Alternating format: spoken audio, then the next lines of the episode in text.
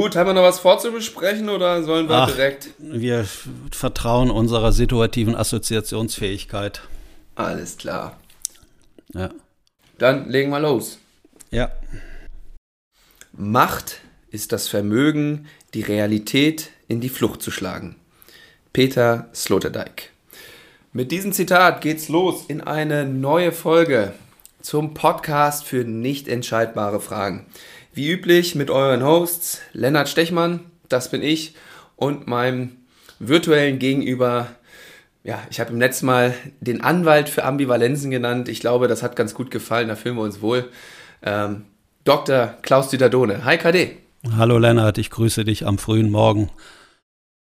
Ja, genau, am frühen Morgen, Donnerstag früh, äh, nehmen wir auf, damit wir auch noch rechtzeitig die Folge Freitag äh, veröffentlichen können. Ähm, ja, früh am Morgen. Was ist denn so deine Morgenroutine mal ganz schnell, wenn ich fragen darf? Das interessiert doch immer. Da, da entscheidet sich doch schon immer alles für den, für den Tag, habe ich gehört. Meine Morgenroutine, oh, das ist. Oder hast äh, du gar keine? Äh, ich habe gerade nachgedacht, ich habe eine Routine, aber das ist mir ein bisschen zu intim, das hier zu erzählen. Das ist zu intim. Ja, gut, okay. Ja, das kann ich verstehen. ähm. Ich könnte sonst, äh, sonst allgemein Plätze absondern, aber das ist wahrscheinlich nicht so interessant, weil das sind dann so Rituale, die vielleicht alle machen. Aber ich weiß, worauf du natürlich anspielst, sondern äh, ein zentrales Morgenritual ist schon für mich, äh, dass ich wie ein früherer Freund zu mir sagte, äh, du gehst, du kommst mir so vor, als ob du morgens in deinen Andachtsraum dich zurückziehst und äh, das ist für mich schön, morgens alleine äh, bei einer großen Schale Milchkaffee zu sitzen und mir was äh, Gesundes zum Frühstück gemacht zu haben und dann einfach äh, meinen Gedanken nachzuhängen und äh, zu überlegen, also mich auf den Tag vorzubereiten, eigentlich in eine gute innere Haltung zu kommen, weil auch wenn ich mich abends mit einer liebevollen Haltung mir und der Außenwelt gegenüber zu Bett gelegt habe, kann es sein, dass das über Nacht irgendwie verloren mhm. gegangen ist. Und bevor ich da mit anderen Menschen äh, in Beziehung gehe, ist es, glaube ich, hilfreich, in mir nochmal die ganzen unrunden Stellen irgendwie anzugucken, ja. die mir das ja. äh, die mir die Zeit über Nacht irgendwie da wieder eingebracht hat. Ja, also von daher, ich weiß nicht, ob du damit was anfangen kannst, aber. Ich kann damit äh, absolut was anfangen. Äh, ich finde das immer spannend, äh, weil ich das mit diese, in, mit welcher Haltung gehe ich in den Tag rein, wie stelle ich das für mich her und da ist ja der Morgen wirklich äh, ja, irgendwo eine besondere Zeit. Ja. Ähm, und das finde ich immer spannend, wie sich da Leute, ich sag mal, auf den Tag vorbereiten, in Anführungszeichen, und in eine Haltung bringen oder denen das auch völlig egal ist und direkt loslegen ja. mit Arbeit, ohne links und rechts zu gucken, ohne was zu essen. Äh, ja, weiß ich nicht. Ähm, da gibt es immer unterschiedliche Methoden und das hat mich mal interessiert, wie du das angehst. Ja, also ich kann dir sagen, was, äh, ich glaube, ich habe das mal in vor einigen Folgen mitgeteilt. Da war ich ja in Rottweil bei meinem alten Freund Bernhard, der dort das Milton Erickson Institut leitet. Und ich hatte nach Abschluss des Seminars ja mit ihm noch kurz gesprochen und er fragte, wie sieht's bei dir so aus? Was machst du so? Und da hatte ich ihm erzählt, dass ich mich damit beschäftige, weniger zu arbeiten oder, oder meine Mitbeteiligung auch in der Firma irgendwie aufzugeben. Also irgendwie mich mehr, äh, mehr zurückzuziehen. Und dann sagte er, ah, du glaubst also auch, es gibt für dich ein Leben vor dem Tod. Und äh, das habe ich jetzt immer im Kopf, wenn du sagst, äh, wie sieht meine Routine für den Tag aus, dann ploppt das immer wieder so hoch. Und dann ist mhm. die Frage da, angenommen, es wäre sozusagen mein letzter Tag oder die letzte Zeit, die ich noch zu leben hätte, wie würde ich das angehen? Würde ich mich eher, was immer das jetzt heißt, für das Leben entscheiden, für unangenehme Arbeiten, mit Menschen Kontakt zu haben, die mir eher die Energie aus dem Knochen ziehen? mhm. äh, und so weiter. Wo habe ich Wahlmöglichkeiten, wo habe ich keine Wahlmöglichkeiten? Also das ist so ein Hauptfokus, den ich im Moment, seitdem der mir diesen Satz ins Hirn gepflanzt hat, immer mal wieder annehme. Wenn es für, auch für mich ein Leben vor dem Tod gibt, Dann, äh, ja. was sollte ich da machen? Und ja, das sind so. Mhm. Mhm. Jetzt hast du von unangenehmen Arbeiten gesprochen, ja. ja. Ähm, was glaube ich, oder zumindest, da kann ich nur für mich sprechen, was bei mir jedenfalls nicht dazu gehört, ist dieser Podcast. Das macht mir Spaß, insbesondere wenn wir solche Feedbacks bekommen, wie wir sie ja jetzt teilweise zur letzten Folge, aber auch, ich hab's, wir haben es länger hier gar nicht angesprochen, ich habe auch noch ein paar alte Feedbacks ausgekramt, ähm, zu älteren Folgen bekommen haben. Ähm, damit könnten wir einsteigen oder wollen wir noch ein bisschen beim Morgenritual bleiben? Nein, ich glaube, das ist halt abgearbeitet und ich glaube, äh, ich könnte dich jetzt auch fragen, aber dein Morgenritual haben wir ja schon mal explizit äh, hier vorgestellt und ich kann den Hörerinnen und Hörern sagen, wir sehen uns ja zumindest auf dem Monitor und es hat sich zu, zu der damaligen Podcast-Serie nichts verändert. Jetzt wird auch gerade noch ein tiefer Schluck genommen aus dem großen Milchkaffee. Also von daher. Wunderbar es ist alles so geblieben bei Lennart. Er hatte ja auch noch längere Arbeitszeiten vor sich in seinem Leben als ich. Von daher musste er sich noch nicht mit der Frage so beschäftigen, gibt es ein Leben vor dem Tod? Ja. Ah, wobei, ich habe auch, das ist ja nur ein Teil des Morgenrituals. Ne? Ich mache äh, durchaus auch, versuche ich ab und zu mal ein bisschen Ruhe morgens zu haben und mir ein paar Gedanken zu machen. Selbst auch in einem jungen Alter. Okay. Selbst ich. Gut. Selbst ich habe die Hoffnung, dass es ein Leben vorm Tod gibt. Ähm, ja. Aber gut, ich dachte, ich dachte, du musst da morgens erstmal den Rausschmeißer machen, dass alle Leute, die sich am Abend in eurer WG verirrt haben, am nächsten Morgen auch bevor die eigentlichen Mitbewohner das Frühstück angehen, erstmal wieder vor die Tür gesetzt werden. Okay. ja. ja, ich überlasse das weiter in deiner Imagination, was hier morgens noch, noch so abgeht. Ähm, ja, also, Feedbacks wollte ich erzählen. Ähm, und zwar waren das so eher so Sammelfeedbacks, ja, also die zu mehreren Folgen äh, Bezug genommen haben. Und ja, eine Sache, die mich oder die ich ja, sehr schön fand, war, äh, dass uns jemand geschrieben hat, dass ihn die letzte Folge sehr bewegt hat. Ähm, ich glaube gerade unser, ich sag's, ich würde fast Live-Experiment nennen, ähm, als wir hier, als du mir hier ein paar Fragen gestellt hast und diese ja, ich nenne es mal Nachrufmethode äh, angewandt hast. Und da konnte er sich ja wunderbar wiederfinden. Ähm, in dem Sinne, dass er diese andere Seite, wie ich sie damals oder ich sie in der letzten Folge fiktiv beschrieben habe, Zeit für die Familie zu haben und so, das hat er wunderbar beschrieben, äh, wie viel ihm das gibt und das hat er, glaube ich, einfach nochmal sehr bewusst wertschätzen können, was mich total gefreut hat und dass er das dann auch noch mit uns geteilt hat, äh, fand ich wunderbar.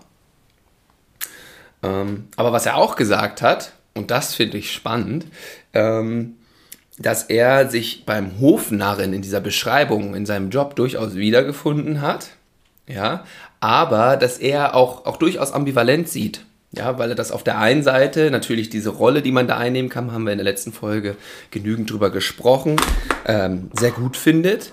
Aber gleichzeitig wünscht er sich auch manchmal mehr ernst genommen zu werden. Und das ist ja beim Hofnarren, ne, haben wir, das ist ja genau die Stärke auch. Äh, und das fand ich nochmal eine spannende Beobachtung, ähm, die ich jetzt hier nochmal zur, ich sag mal, zur Diskussion freigeben wollte. Mhm. Hast du auch manchmal solche Gefühle in deiner Arbeit, dass du denkst, jetzt nehmt mich zum Teufel doch mal ernst hier? Ach, nicht mehr so wirklich. Also, hm. ich, äh, nehmt mich ernst, ja, ich glaube eher, dass es äh, mit zunehmender Lebenserfahrung äh, auch so resignative äh, Einstellungen halt gibt, dass ich natürlich ein bisschen ernüchtert bin, teilweise, also, wie oft es aus meiner Erfahrung auch nicht gelingt, dass Menschen wirklich äh, gemeinsam sich zumindest im Augenblick annähern, sich synchronisieren, dass die äh, sagen wir mal, dass die Einstellung oder die, äh, die, die aktuelle Haltung, mit der sie unterwegs sind, so verschieden sind, dass dann über die Sprache eher Missverständnisse rauskommen. Und das sind eigentlich für mich die größten Energiezieher. Wenn ich sehe, wo die Limitierungen des anderen sind, meine eigenen spüre und äh, ganz besonders schlimm wird es, wenn mir äh, die Ideen ausgehen, auf welche Art und Weise könnte ich den anderen nochmal erreichen, dass er vielleicht ein bisschen aufweicht oder von sehr engen Bewertungen oder von rigiden äh, Einstellungen loslassen äh, kann, damit was anderes auch nochmal entsteht und auch umgekehrt bei mir. Also dass mhm. dann in mir nicht die gesamte Anpassungsleistung verbleibt. Äh, das sind für mich eher ungute Zustände und äh, ja, diese diese Haltung des Hofnarren ist natürlich so, da musst du schon locker bleiben, damit du die Sachen siehst, damit du selbst Perspektivwechsel hinkriegst, damit du Überzeichnung machen kannst. Auch mit, äh, mit Humor, auch mit schwarzen Humor und mit Überzeichnung mhm. dann äh, zu arbeiten. Das geht für mich nicht, wenn ich merke, der, das Gegenüber ist irgendwie ja, eingeengt, hat vielleicht ja. Angst, äh, ringt da um irgendetwas was ich gar nicht weiß. Ich merke nur, da ist sehr viel Verspannung und Verkrampfung dabei und äh, und dann läuft's nicht. Da muss ich gerade, ich habe gestern Abend, ähm, habe ich auch manchmal so ein Abendritual, was mir gar nicht so gut gefällt, aber manchmal vertiefe ich, äh, verliere ich mich in den Tiefen von YouTube. Und da bin ich gestern auf so eine Art, ja, Dokumentation oder wie nennt man das heute, Vlog, ja, ein Videoblog äh, gestoßen von einer jungen Musikerin und die hat eine Frage bekommen, wo sie erzählt hat, ja, wie sieht denn so ein typischer Studiotag bei dir aus, wenn neue Songs entstehen sollen? Ja, und dann fing die an zu erzählen, was ich eigentlich ganz spannend finde, in Bezug auf das, was du sagst mit Synchronisieren. Äh, ich sag mal vor einer Arbeitssession, dass die erzählte, wenn die in dem Studio zusammenkommen, ja, Producer und wie die, ne, Produzenten und weiß ich nicht was alles, ähm, dass die erstmal ganz entspannt, ganz lange und ausführlich anfangen zu frühstücken äh, dann nochmal irgendwie, weiß ich nicht, Donuts bestellen, also wirklich ewig eine lange Vorarbeitsphase haben, wo die sich irgendwie austauschen, synchronisieren, versuchen in ein in eine positive Stimmung zu kommen, bis sie dann überhaupt erst wirklich ins Studio gehen und anfangen Musikaufnahmen mhm. zu machen. Ja, und wenn da ja, habe ich gedacht, bitte? Wenn ich dich mal ganz kurz unterbrechen darf, Lennart, äh, ich würde eher sagen, um in einen gemeinsamen Rhythmus zu kommen. Ja, wunderbar, wunderbar, sprachlich passt das natürlich ja äh, deutlich besser, genau. Und dann, und das dauert wohl ewig, ja. Also da sind die teilweise, sind die, bevor die, die treffen sich, sagen wir, um 14 Uhr und wann die fangen auf, an, an aufzunehmen um, ja, weiß ich nicht, 19 Uhr oder so. Und so lange nehmen die sich diese Zeit, um vorher in diesen gemeinsamen Rhythmus zu kommen. Und äh, ja, dass das jetzt vielleicht am Arbeitsplatz nicht immer möglich ist, das weiß ich durchaus auch. Ähm, aber trotzdem fand ich das nochmal einen interessanten, ja, oder eine interessante Bestätigung von der unserer These hier an der einen oder anderen Stelle.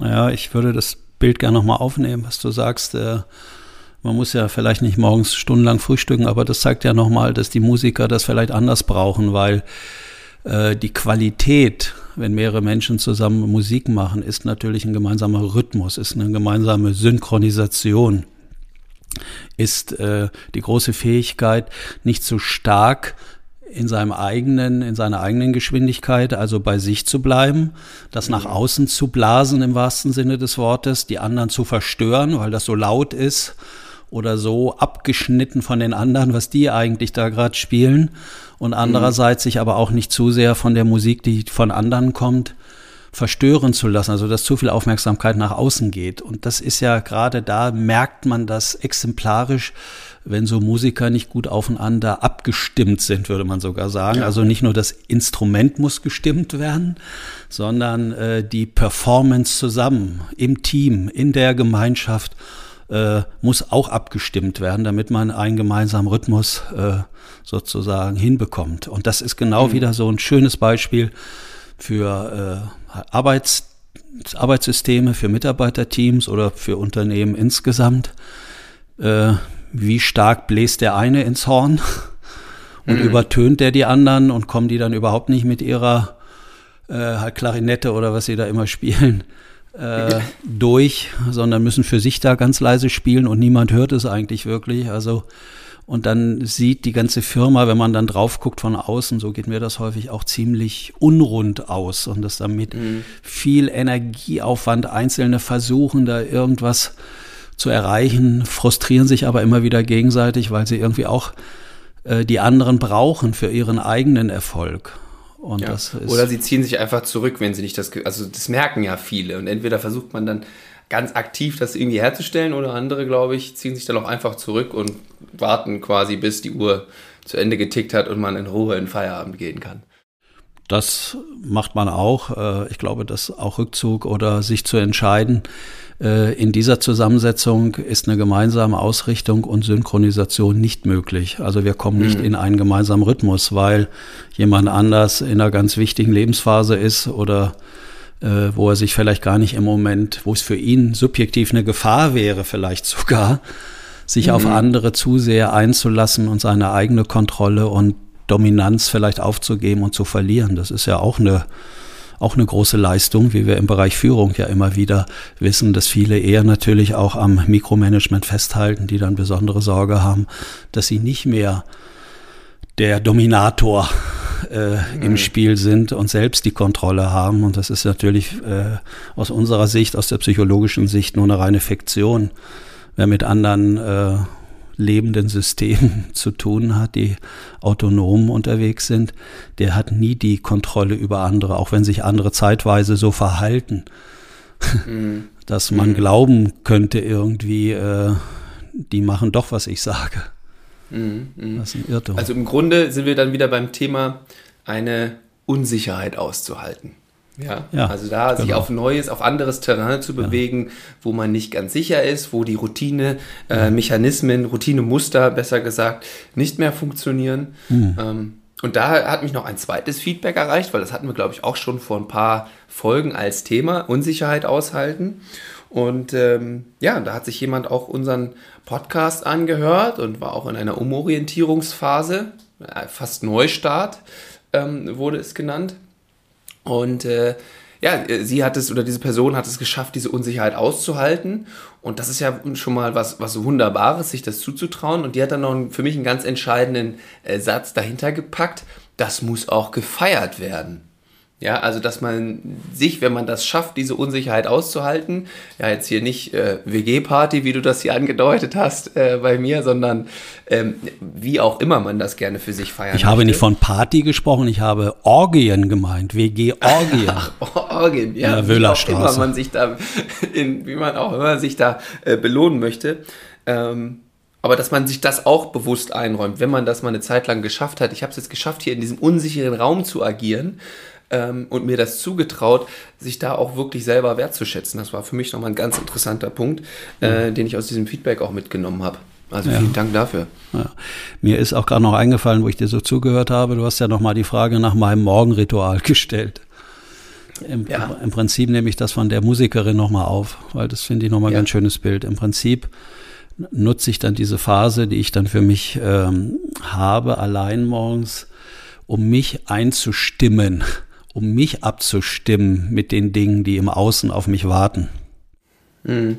Mhm. Und äh, wenn ich das noch nicht ausreichend getan habe, ich meine, ich habe ja jetzt längere Zeit nicht mehr am Morgenstand-up äh, unserer Firma mitgemacht und äh, mhm. teilgenommen, dann habe ich gemerkt, wenn ich dann noch nicht gut mit der Außenwelt äh, und letztendlich innerlich in mir abgestimmt bin, dass mich dann, wenn ich zu schnell nach außen gehe und andere höre mit ihren Bedürfnissen und Nöten und Sorgen mhm. und mhm. Zielen und was weiß ich was, dann kann das eher destruktiv auf mich wirken, dass ich dann mhm. in eine noch größere Unabgestimmtheit sozusagen in mir reinrutsche und das für den weiteren Tag Folgen haben kann, wie du ja mhm. weißt. Ja, also würdest du, ähm, ich, ich, muss gerade an ein Zitat denken, was du, glaube ich, hier aus, ich weiß nicht, ob du es hier im Podcast schon mal erzählt hast von deiner Oma, dass man morgens durchaus dem Zitat folgen kann, wenn jeder an sich selbst denkt, ist an jeden gedacht oder irgendwie in die Richtung. Ja, wenn jeder an sich denkt, wird keiner vergessen. Ja, so, das ist wunderbar. ja, also mit dieser Haltung morgens durchaus mal reinzustarten, äh, wenn man das für sich hergestellt hat, dann auch durchaus ins Außen gehen. Äh, ja. Mhm. Ja, wunderbar. Haben wir da auch nochmal einen kleinen Haken zugemacht. Genau, und ich hatte gerade gestern äh, Besuch sozusagen. Da war jemand hier, der hat einen ganzen Tag äh, mit mir verbracht und wollte sich seine Muster und seine Themen angucken, insbesondere Führung, Mitarbeitermotivation. Wie geht er in die Welt? Was hat er für mhm. Bevorzugung? Was ist vielleicht nicht ganz so stark in Situationen ausgeprägt? Und da war genau äh, das auch. Also da ist jemand, der äh, sage ich mal, genau diesen Spruch lernen muss. Wenn jeder an sich denkt, wird keiner vergessen. Der hat nun aufgrund seiner Lebensgeschichte eine extreme Feinfühligkeit für die Bedürfnisse, insbesondere ein Verantwortungsgefühl für andere Menschen ausgebildet. Mhm. Ja. Und ähm, merkte dann, dass er in seinen zentralen Beziehungen eher selbst mit seinen Bedürfnissen viel zu kurz kommt. Also das irgendwie und dann er den Wert für andere verliert. Also jemand, der viel für andere getan hat, der immer angereist ist, den anderen den Fahrtweg erspart hat und was weiß ich was alles. Und dann letztendlich auch von Frauen oder von Mitarbeitern äh, entwertet wurde in dem Fall und äh, sich gewundert hat, warum er das dann nicht bekommen hat, obwohl er so viel für andere getan hat. Das ist so ein klassisches Muster, was man immer wieder findet, mhm. dass diejenigen auf der Zeitachse, also je länger das passiert in einer Beziehung, die den Respekt und die Akzeptanz verlieren, die eher sich eher äh, Wünschen unterordnen von anderen, die sich anpassen, die ganz viel übernehmen. Ja, das ist immer wieder äh, in meiner Arbeitstätigkeit aufgefallen, dass es irgendwie so eine Art Kipppunkt gibt und dann ist die ist der Respekt äh, weg und dann muss man immer sage ich mal, die Hausarbeit mhm. machen oder mhm. immer die unangenehmen Protokolle schreiben oder was weiß ich. Mhm, mhm, mhm. Ja, weil man die eigenen Bedürfnisse, sage ich jetzt mal ganz allgemein, nie kommuniziert hat, können die anderen die ja gar nicht, ich sag mal, in Anführungszeichen befriedigen. Ja, das ist jetzt sehr ja. vereinfacht formuliert, aber ich glaube, ja. Genau. Also, Und du hast aber auch gesagt, oder? Ja, Entschuldigung. Nein, nein, nein, nein, alles gut. Ich habe gerade noch mal versucht, irgendwie den Bogen zu unserem Einstiegszitat ähm, zu schlagen. Da haben wir uns nämlich noch gar nicht drüber unterhalten. Und wenn ich das richtig verstanden habe, ist diese Person, die du ja gerade erwähnt hast, durchaus auch Führungskraft. Das heißt, die hat auch eine gewisse Macht, zumindest in dem System oder in dem Team, wo sie eine Führung übernimmt. Ähm, und äh, es ist, heißt ja, dass ähm, Macht das Vermögen ist, die Realität in die Flucht zu schlagen. Das heißt, man könnte sich das dann ja auch einfach als Führungskraft die ein oder andere Situation genauso erklären, für, wie das für sie jetzt gerade in dem Moment passt, weil sie diese Macht in Anführungszeichen hat. Ja, und andere Erklärungen, andere Interpretationen von gewissen Sachverhalten dann nicht mehr gelten oder einfach als falsch abgetan werden. Ja. Na, das ist ja die Gefahr. Also ich weiß nicht, ich kann mit diesem Wort Macht nicht so viel anfangen. Mhm. Wenn man äh, Modelle hat wie ich, dass lebende Systeme prinzipiell autonom und selbstbestimmt operieren und man von außen nicht äh, linear die irgendwo hinlenkt oder lenken mhm. kann und ausrichten schon gar nicht, sondern mhm. die entscheiden für sich selbst, ob sie sich ausrichten lassen, wo sie hingucken und wo sie nicht hingucken und wo sie hingehen und wo sie nicht hingehen. Das entscheiden letztendlich Menschen selbst. Mhm. Das kann mhm. man nicht von außen lenken. Wer das glaubt, der, äh, der handelt sich schwere Folgewirkungen ein. Davon bin ich zutiefst mhm. überzeugt. Und deswegen ist das auch gerade die Gefahr, je mehr wir in einer sozialen Organisation oder halt Hierarchie Macht haben, desto größer ist das Risiko, dass wir diese Macht benutzen können, um, da wird gesagt, eine Wirklichkeit, also Phänomene nicht ansehbar werden zu müssen oder fühlbar, die uns mhm. aus irgendwelchen Gründen unangenehm sind, die uns Sorgen machen die uns nicht schmecken, nicht gefallen etc. So, das ist die Gefahr. Und dann fehlt sozusagen möglicherweise noch der Hofnarr, hm. weil der Hofnarr oder Närrin würde jetzt genau diesen Aspekt eigentlich, ich sag mal, auf eine Art und Weise einführen, dass da hingeguckt werden kann, obwohl äh, die Macht recht groß ist, dass einem der Kopf abgeschlagen werden kann. Mhm. Das ist ja dann so. Und wenn das unterbleibt, deswegen ist Macht so gefährlich, wie wir jetzt ja vielleicht auch sonst sehen, äh, wer die Macht der äh, der Informationen hat, also wer die wesentlichen Kommunikationsmedien bedient, unterstellen wir mal, der hat Macht, seine Perspektiven in die Welt zu bringen und möglichst ja. viele Menschen zu erreichen. Und dann findet möglicherweise kein kritischer Diskurs mehr statt, keine Kreativität entsteht unter den Leuten, dass man aus der Unterschiedlichkeit heraus gemeinsame Problemlösungen findet, sondern dann kommt Einseitigkeit rein. Wenn man das auf Unternehmensseite jetzt weiterdenkt oder hochschreibt, dann kommen einseitige Ausrichtungen raus. Ja. Und ja. diese einseitigen Ausrichtungen können dann früher oder später auch zum Untergang des Unternehmens führen. Oder das mhm. zumindest in eine Schieflage bringen und dann ja, kommt das übliche Spiel wieder. Dann wird, werden vielleicht wieder klassische Unternehmensberatungskonzepte äh, angefordert, mhm. die dann äh, den Markt sondieren, äh, die Wachstumspotenziale rausarbeiten sollen und feststellen sollen und so weiter. Und ich glaube, da wird sehr viel Aufwand reingesteckt, auch investiert. Und manchmal, glaube ich, ist es viel effektiver und zumindest kostensparender, wenn man dann einfach mal guckt, äh, wo sind hier intern, äh, wo, äh, welche Wirklichkeit wird nicht ausgeleuchtet, wo richten wir die Scheinwerfer nicht hin. Mhm. Und was ändert sich, was sehen wir dann alles und brauchen gar nicht die externen Schlaumeier von außen, die uns da jede Menge Daten zuliefern oder mit Methoden versorgen, wie man jetzt wirklich wieder das Unternehmen anders ausrichtet, sondern wirklich in diese eigene Ausrichtung, Besinnungsphase, Andachtsraume, Räume sich schafft im wahrsten Sinne des Wortes und guckt, was haben wir nicht ausgesprochen hier in unserem mhm. Unternehmen? Wo gibt es ein Tabu, was wir nicht aussprechen mhm. dürfen? Wo dürfen wir zusammen nicht hingucken? Wie haben wir uns geeinigt, durch Selbstorganisation gewisse Räume nicht mehr anzuschauen? Und dann ja. äh, stellt man häufig dann natürlich fest, oder wenn die sich wirklich darauf einlassen, dann werden die auch relativ schnell, äh, gehen die nach innen und werden da äh, einsichtig, ja, dass ich vielleicht da Angst hatte, dass ich Sorge hatte, dann verliere ich an Einfluss und so weiter und so weiter. Mhm. Und dann weiß man, wo die Begrenzungen in Unternehmen liegen. Mhm, mh, mh. Ja, was ich so, du hast so viele schöne Punkte angesprochen, wo ich gerne nachhaken würde, kann ich jetzt natürlich nicht bei allen. Ähm, eine Sache, die mir, oder eine Frage vielmehr, die mir im Kopf rumschwebt, ist natürlich, warum kommen wir dann trotzdem immer wieder auf die Idee, diese Macht in einer Person oder in, vielleicht auch mehreren zu bündeln, ja, in einem Unternehmen oder auch, wie es ja zum Beispiel in Sportteams, da, da habe ich ja öfter erzählt, dass ich da ja ursprünglich herkomme, es immer wieder stattfindet, ja. Also, dass da irgendwer vorweggeht und die Entscheidung trifft und sagt so und ab geht's und los. Und dann ist die Ausrichtung zumindest zu Beginn einfacher. Ist das eine Beobachtung, die du teilen würdest, natürlich dann mit den Folgeschäden, die dann vielleicht langfristig damit einhergehen? Oder würdest du auch sagen, selbst zu Beginn kann man direkt äh, loslegen mit diesem eher, ich sag mal, flache Hierarchie und, und so weiter und so fort?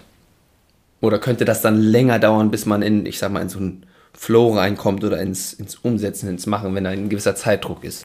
Naja, ich glaube, wenn du das jetzt so ansprichst und sagst, ja, warum wird es denn so oft gemacht? Gehen wir mal davon aus, ja. es wird so oft gemacht. Ich ja. würde das auch erstmal unterschreiben, wobei ich da nicht ganz sicher bin. Es gibt ja viele Modelle. Ja, ich würde ja, mir das wieder wieder so ableiten. A, ist es erstmal ganz vorteilhaft und es ist auch gut, wenn welche, wie du sagst, scheinbar in so eine Machtposition kommen, die schnell Entscheidungen fällen, die handeln, die wissen, wie es geht scheinbar mhm. und mhm. agieren. So, so, mhm. so. Und dann haben wir das klassische Wirkprinzip, wie sich soziale Systeme organisieren. In dem Moment, wo es einer oder mehrere macht, brauchen es andere nicht machen. Ja. So. Und dann haben wir das Thema aus sozialen Systemen von Verantwortung, also Eigenverantwortung, Verantwortung und Schuld. Ich habe ja hier ja. gesagt, dass diese klassischen aktuelleren Arbeitsmethoden, die jetzt so in die Organisation reingedroschen werden von, äh, von Agilität beispielsweise, äh, ja, Jetzt habe ich kurz einen Faden verloren. Gib mir noch mal ein Stichwort, bitte. Ja, Agilität, Lean, wie auch immer. Nee, nee, davor. Methoden. Davor. Was hatte ich davor gesagt? Ja, warum Menschen das immer wieder so. probieren, dass es Vorteile so. haben kann. Ja, ähm. genau. Also, dass man ja davon ausgeht, dass es prinzipiell, ich sage mal, für alle Menschen äh, ein großer Vorteil wäre oder ein Segen, wenn sie endlich eigenverantwortlich äh, dort unterwegs sein können und ihre Entscheidung selbst fällen und keine Führungskraft mehr mhm. haben, die sie da an die Hand nimmt und die sie da pudert und würdigt und motiviert und inspiriert und einlädt und so weiter. So. Mhm. Das, ähm, so. Und das, glaube ich, ist, äh, ist auch eine Fiktion, weil sonst würde es ja in der Gesellschaft, glaube ich, nicht auch diese Auseinandersetzung geben von Menschen, die dafür ringen und kämpfen, dass ihnen die Eigenverantwortung abgenommen wird liebe Chefin, lieber Chef, entscheide du, liebes mhm. Unternehmen, lieber Staat, liebe, liebe Mutti, ja, mach du es für mich, entscheide du für mich, was gut ist, also in dem Falle die mhm. Frau Merkel. Ne, da gibt's ja dann mhm. viele, die dann froh sind, wenn andere die Verantwortung übernehmen und äh, die sind dann immer froh, wenn sie selbst aus sich heraus das Gefühl haben, wenn ich es selbst für mich mache, dann mache ich vielleicht was falsch. Ja. Dann kann ich mich falsch mhm. entscheiden und dann habe ich es mit mir alleine zu tun und dann stehe ich blöd da. Lasse mhm. ich andere für mich entscheiden, sieht das schon mal anders aus, dann habe ich zumindest hinterher noch die Option, ich kann den anderen dafür verurteilen, dass er sich falsch entschieden hat.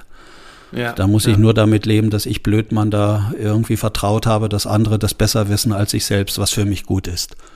Mhm, mhm. das muss ich dann auch dann, hinkriegen. Mhm. Und du hast ja vorhin gesagt, eigentlich magst du dieses Wort Macht gar nicht so oder möchtest das eigentlich auch gar nicht so unbedingt ja, für dich äh, beanspruchen.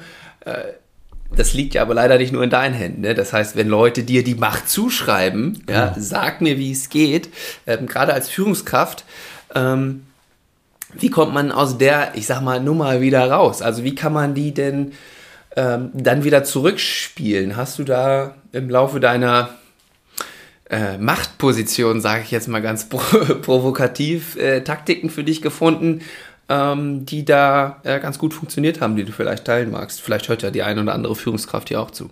Naja, ich glaube, ich habe das schon mal erzählt. Ich würde da mit einer Geschichte von Milton Erickson antworten aus dem Bereich Hypno.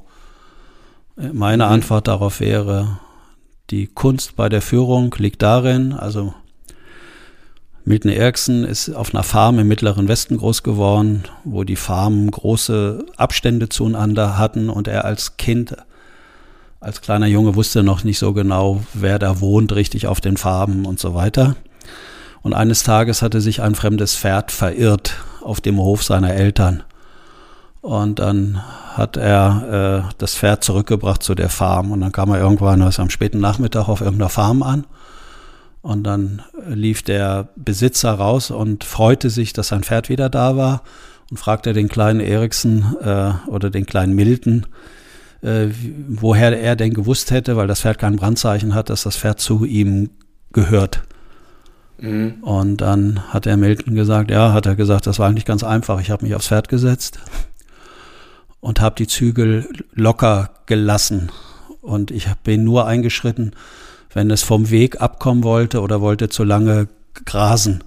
Dann habe ich es wieder auf den Weg zurückgeführt und habe wieder die Zügel ähm, locker gelassen. Und das ist so mein mhm. Führungsprinzip, dass man genau gucken mhm. muss. Äh, und so wünsche ich mir das umgekehrt äh, auch, egal ob äh, ich in einer hierarchisch höheren äh, Beziehung bin oder nicht wenn ich einen Hinweis kriege, dass ich mich jetzt intern durch meine eigenen Motivation, durch meine eigene Konstruktion äh, vom Weg verliere, abkomme, ablenken lasse, mit anderen Dingen beschäftige, obwohl ich das gar nicht möchte. Und wenn ich dann äh, wieder sozusagen eingeladen werde, auf den Weg kurz äh, zurückgebracht zu werden, dann kann ich auch wieder ohne Zügel arbeiten. So würde ich mir das mhm. halt vorstellen und erklären. Mhm. Deswegen Macht würde ich eher sagen, wie können wir uns zusammen so Unterstützung geben, wenn wir mal vom Weg abgekommen sind ja. und uns verloren haben möglicherweise, wie können wir uns dann wechselseitig die Unterstützung geben, dass wir wieder mhm. dahin kommen, wo wir eigentlich sein wollen, wenn es dann so ist. Ist das nachvollziehbar?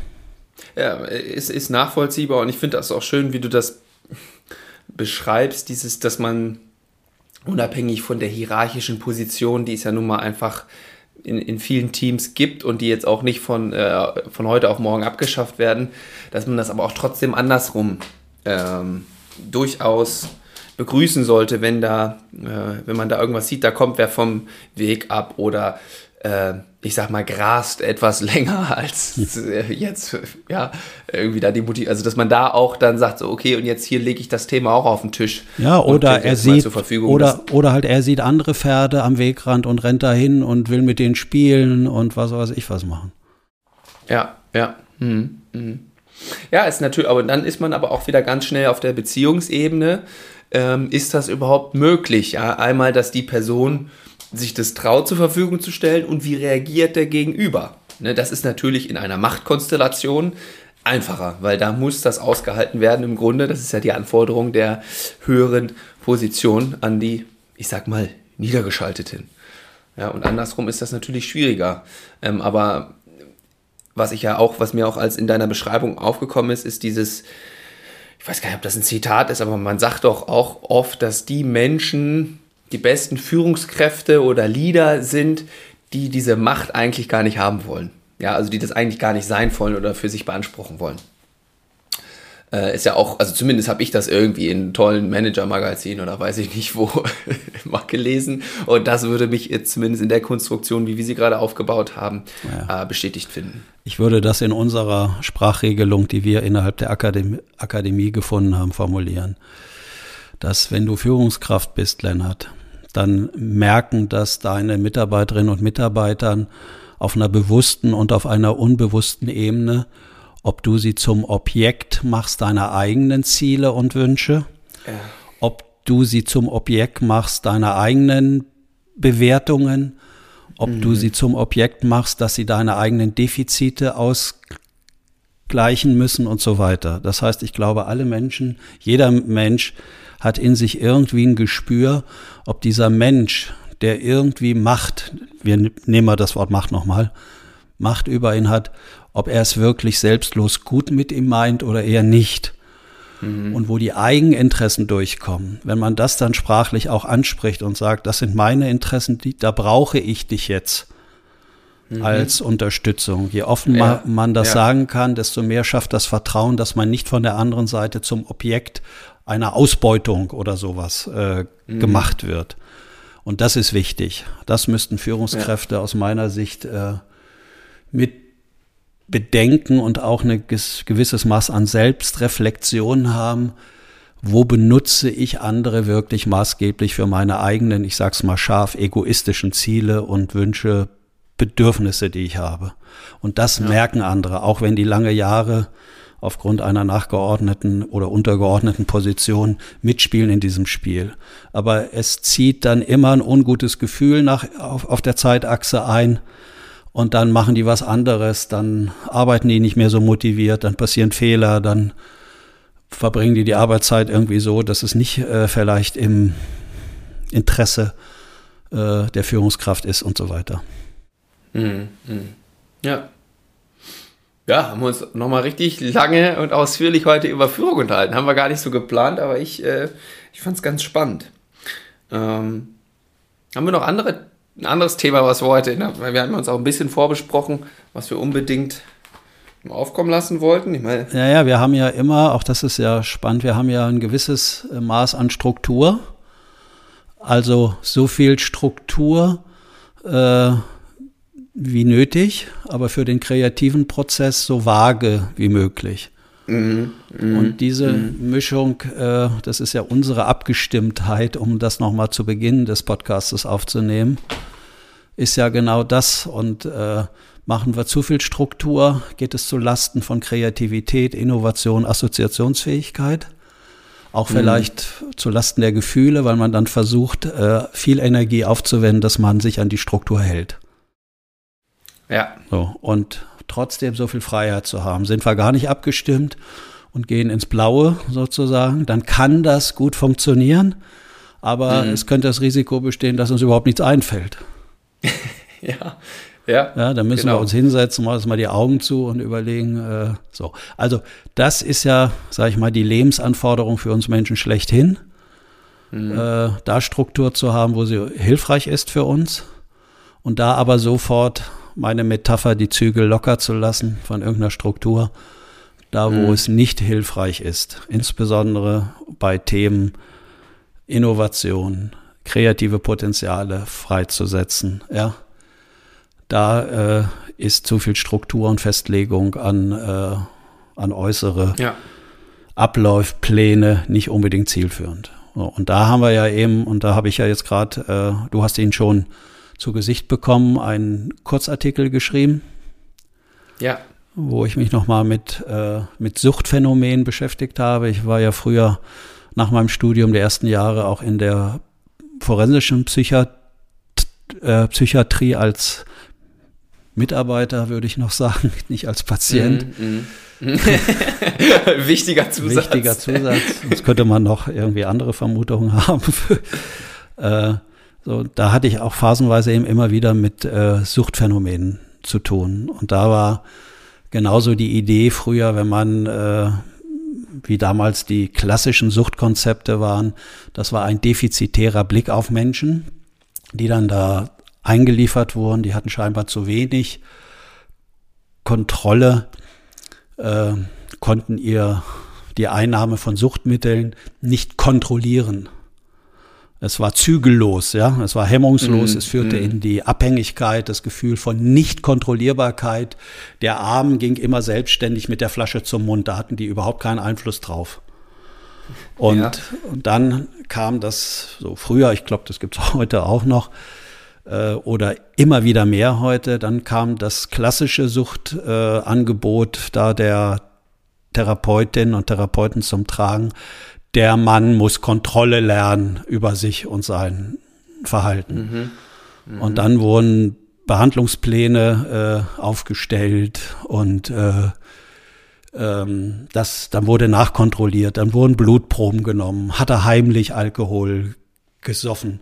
Dann gab es auch so eine Art Stationsboard, habe ich mal genannt, da standen dann alle Namen der Patienten drauf und wer jetzt schon wieder schwach geworden ist und doch irgendwie Alkohol oder andere Sachen da konsumiert hat. Und es entstand dann eher sowas, dass die, dass das therapeutische Personal zu so Kontroll- und Aufsichtspersonen wurden, die immer mhm. genau aufgepasst haben, dass die Patienten nicht wieder schwach wurden. Das war so dieses Mittel. Und dann, wenn man die Idee hat, die wären schwach und dann fangen sie an zu saufen, dann muss man sie halt stärken. Und dann wurden Seminare angeboten, die, die stark zu machen und zu stärken, damit sie diese Sucht kontrollieren konnten, scheinbar. Und was ist halt rausgekommen? Das sind wirklich klassische Scheiterkonzepte gewesen, weil äh, Menschen ein wichtiges oder ganz zentrales Gut ist für Menschen für sich selbst zu entscheiden und sich die Freiheit nicht nehmen zu lassen. Und die konnten ihre Autonomie ganz einfach wiederherstellen, indem sie sich irgendwie, und da waren die sowas von kreativ, kann ich dir sagen. Also da hatten die ein Potenzial, da würde sich manches Unternehmen freuen, wenn ihre Mitarbeiter dieses Potenzial für das Unternehmen zur Verfügung stellen würde. Auf was für Ideen die kamen, um sich ihren Suchtstoff wieder zu organisieren, obwohl alles so kontrolliert wurde. Das glaubst du nicht was die sich haben alles einfallen lassen. Äh, so. Und da merkt man, wo dann die Kreativität hingeht, die Menschen haben. Ja, und die, ja, und die ja Innovationsfähigkeit. die dann. Ja, ja, genau. Die geht dann mhm. genau dahin, wie kriege ich das, was für mich wichtig ist und was meine Autonomie ausmacht, wie organisiere ich mir das? Und genau so analog geht das in Arbeitssystemen auch zu. Je mehr die Führungskraft das Unternehmen kontrolliert, die zwingen will zur Durchsichtigkeit, Transparenz, desto ja. mehr schaffen sich Mitarbeiter Räume hochkreativ, wo sie plötzlich nicht mehr durchsichtig werden und mhm. ansichtig und äh, trotzdem wird das Spiel immer wieder mit neuen Methoden neu gespielt. Mhm. Ja. Jetzt hast du mich neugierig gemacht, ähm, was da kreative Lösungen waren von äh, den Patienten, sich doch ihren präferierten Rausch wiederherzustellen. Hast du da vielleicht mal eine, ja, eine kurze Geschichte, ähm, die dir irgendwie hängen geblieben ist, die vielleicht etwas unterhaltsamer auch ist?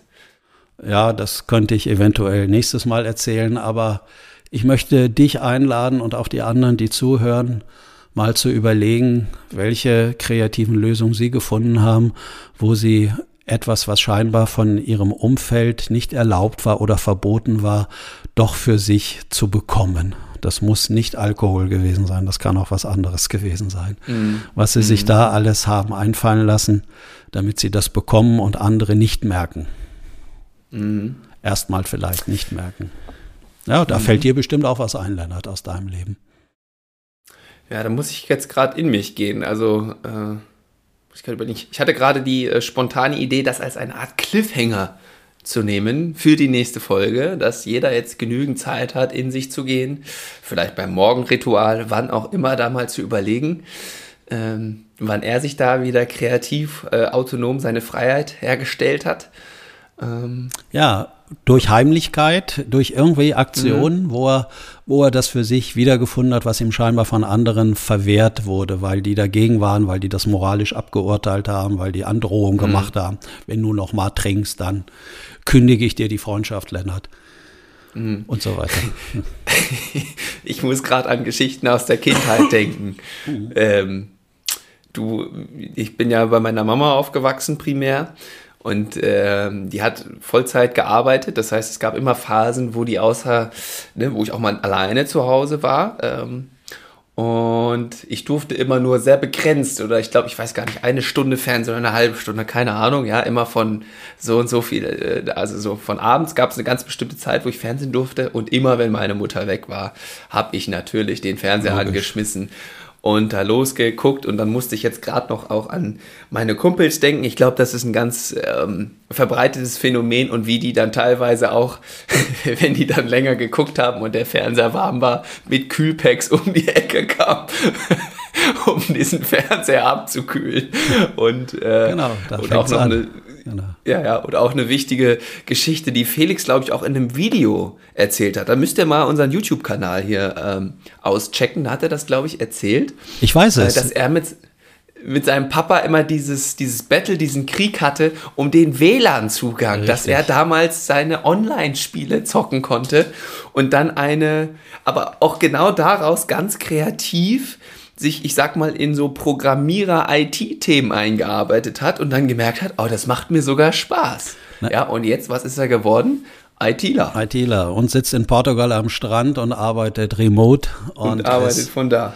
Richtig glücklich und zufrieden. Nochmal schönen Gruß, Felix. Vielen Dank für deine tollen Feedbacks, die du immer schreibst, auch mir. Ja, Geht mir ja, immer ja. wirklich das Herz auf und ich habe so gespeichert, weil sein Vater ja auch von mir ein guter Freund ist. Äh, Nochmal wie sehr die Kontrolle von etwas, wo man meint, das schädigt andere, zu viel mhm. Spiele im Internet, mhm. welche kreatives Potenzial das freisetzt, diese Sperrungen, die da eingebaut worden sind, zu umgehen. Also wie kann ich die mhm. so manipulieren? Da ja. muss ich mich einarbeiten, dann entsteht eine wahnsinnige ja, Fähigkeit, ja. die wir ja, die uns Felix ja heute auch hin und wieder zur Verfügung stellt. Von daher. Ja, ja. Wunderbar. Ja, schön. Da ist mir doch noch ein bisschen was eingefallen. Vielleicht ähm, finden wir ja zum, zur nächsten Folge auch noch ein, zwei Beispiele. Vielleicht hast du auch noch was. Oh, ich ähm, habe jede, jede Menge. Da kann ich. Jede, jede Menge. Ich Wunderbar. Dann alles das erlebt. so als Cliffhanger. Alles erlebt, was man sich nicht, nicht wirklich vorstellen kann, auf was für ja. Ideen Menschen kamen um für sich die vorgegebenen Regeln und so weiter zu umgehen, wenn ihnen irgendwas, mhm. ein Bedürfnis total wichtig war. Ja, dann äh, würde ich sagen, haben wir doch schon wunderbar ein Thema für die nächste Folge, für nächste Woche. Ähm, falls die Hörer auch Geschichten haben, ja, wo ihnen oder ihren Kindern oder ihren Eltern oder welchen ihren Mitarbeitern, ja, wunderbare kreative Strategien eingefallen sind, schickt uns die doch gerne zu. Ähm, ich äh, entweder per, ich werde eine E-Mail-Adresse in die Show Notes packen oder auch, ja, komm, die die die ähm, Telefonnummer meines Arbeitshandys, falls jemand lieber Sprachnachrichten schickt. Ja, so eine Geschichte erzählt sich ja manchmal mündlich doch einfacher. Dann schickt uns das zu und die besten Geschichten, die teilen wir dann nächste Woche hier mit euch. Und eventuell fallen uns auch noch eigene Geschichten ein, äh, die wir hier gerne teilen mögen. Das ist doch eine, also ich finde das jetzt, habe ich jetzt mal ganz autonom entschieden, das ist eine wunderbare Idee. Ähm, und mit der würde ich gerne nächste Woche beginnen. Ich wünsche dir was, Lennart. Schönen Tag. Danke dir auch. Sind wir denn? Lieben Gruß an die Hörer. Ja. Bitte? Hast du denn das Gefühl, wir gehen jetzt abgestimmter zusammen hier raus oder sind wir noch unabgestimmt? So vom Gefühl jetzt. So vom Gefühl jetzt. Wunderbar abgestimmt. Wir haben ja auch noch einiges vor heute. Von daher würde ich sagen, sehr gut, dass wir uns die Zeit heute am Morgen genommen haben, weil jetzt können wir mit dieser Haltung auch den restlichen Arbeitstag äh, bestreiten. Ja, ich merke, dass meine Stimmung aufgehellter ist. Nicht nur der Nebel verzieht sich langsam und die Sonne kommt durch. Auch meine Stimmung bekommt eine gewisse äh, Aufhellung. Das sollte Wunderbar. für unseren weiteren Arbeitseinsatz heute gut sein. Also Lennart, bis später. Bis später. Im besten Fall geht es den Hörern ähnlich. Schickt uns eure Geschichten zu. Wir freuen uns drauf und hören uns nächste Woche wieder. Bis denn und tschüss.